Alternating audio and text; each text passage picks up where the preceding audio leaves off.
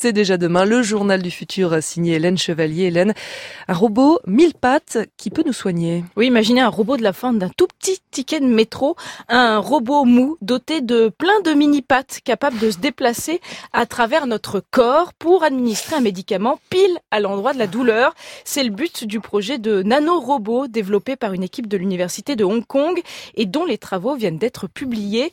Dans une vidéo, on voit le mille pattes mécanique se déplacer aisément dans un faux estomac avec une petite pilule sur le dos.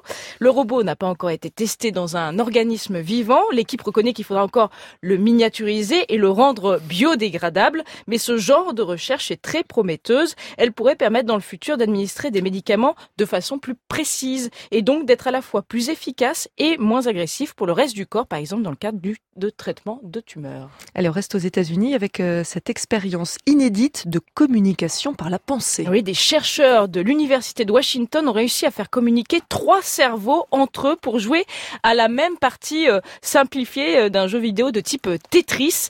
C'est un peu complexe, mais je vais essayer de faire simple. Trois personnes sont placées dans des salles différentes. Deux sont chargées de prendre une décision et la troisième de l'appliquer.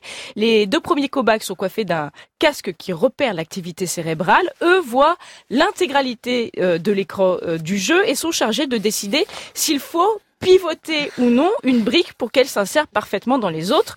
Pour oui, il regarde une LED d'un côté de l'écran et pour non, une LED de l'autre côté de ce même écran. Le troisième cobaye, lui, ne voit qu'une partie de cet écran, mais c'est lui qui est chargé de tourner ou non la brique.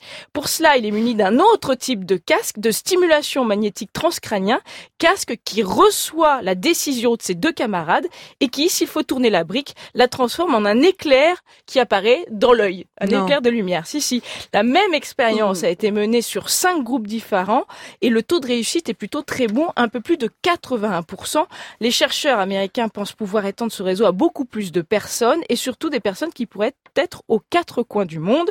Je vous rassure quand même, on est bien loin encore de pouvoir faire une réunion par la pensée. Hein. Il s'agit pour le moment de euh, commandes très simples. On continue à parler de jeux vidéo, mais cette fois-ci de lutte contre l'addiction. Oui, ça se passe en Chine. Depuis quelques mois, les autorités ont multiplié des mesures pour lutter contre les jeunes accros aux écrans. L'année dernière, Tencent, un des plus gros éditeurs de jeux mobiles, avait dû mettre en place un système de limitation du temps de jeu.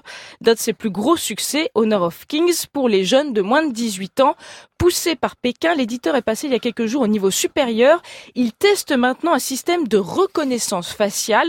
L'idée est ici d'utiliser l'appareil photo du téléphone pour vérifier que le joueur a bien l'âge qu'il déclare et ainsi repérer toute éventuelle fraude.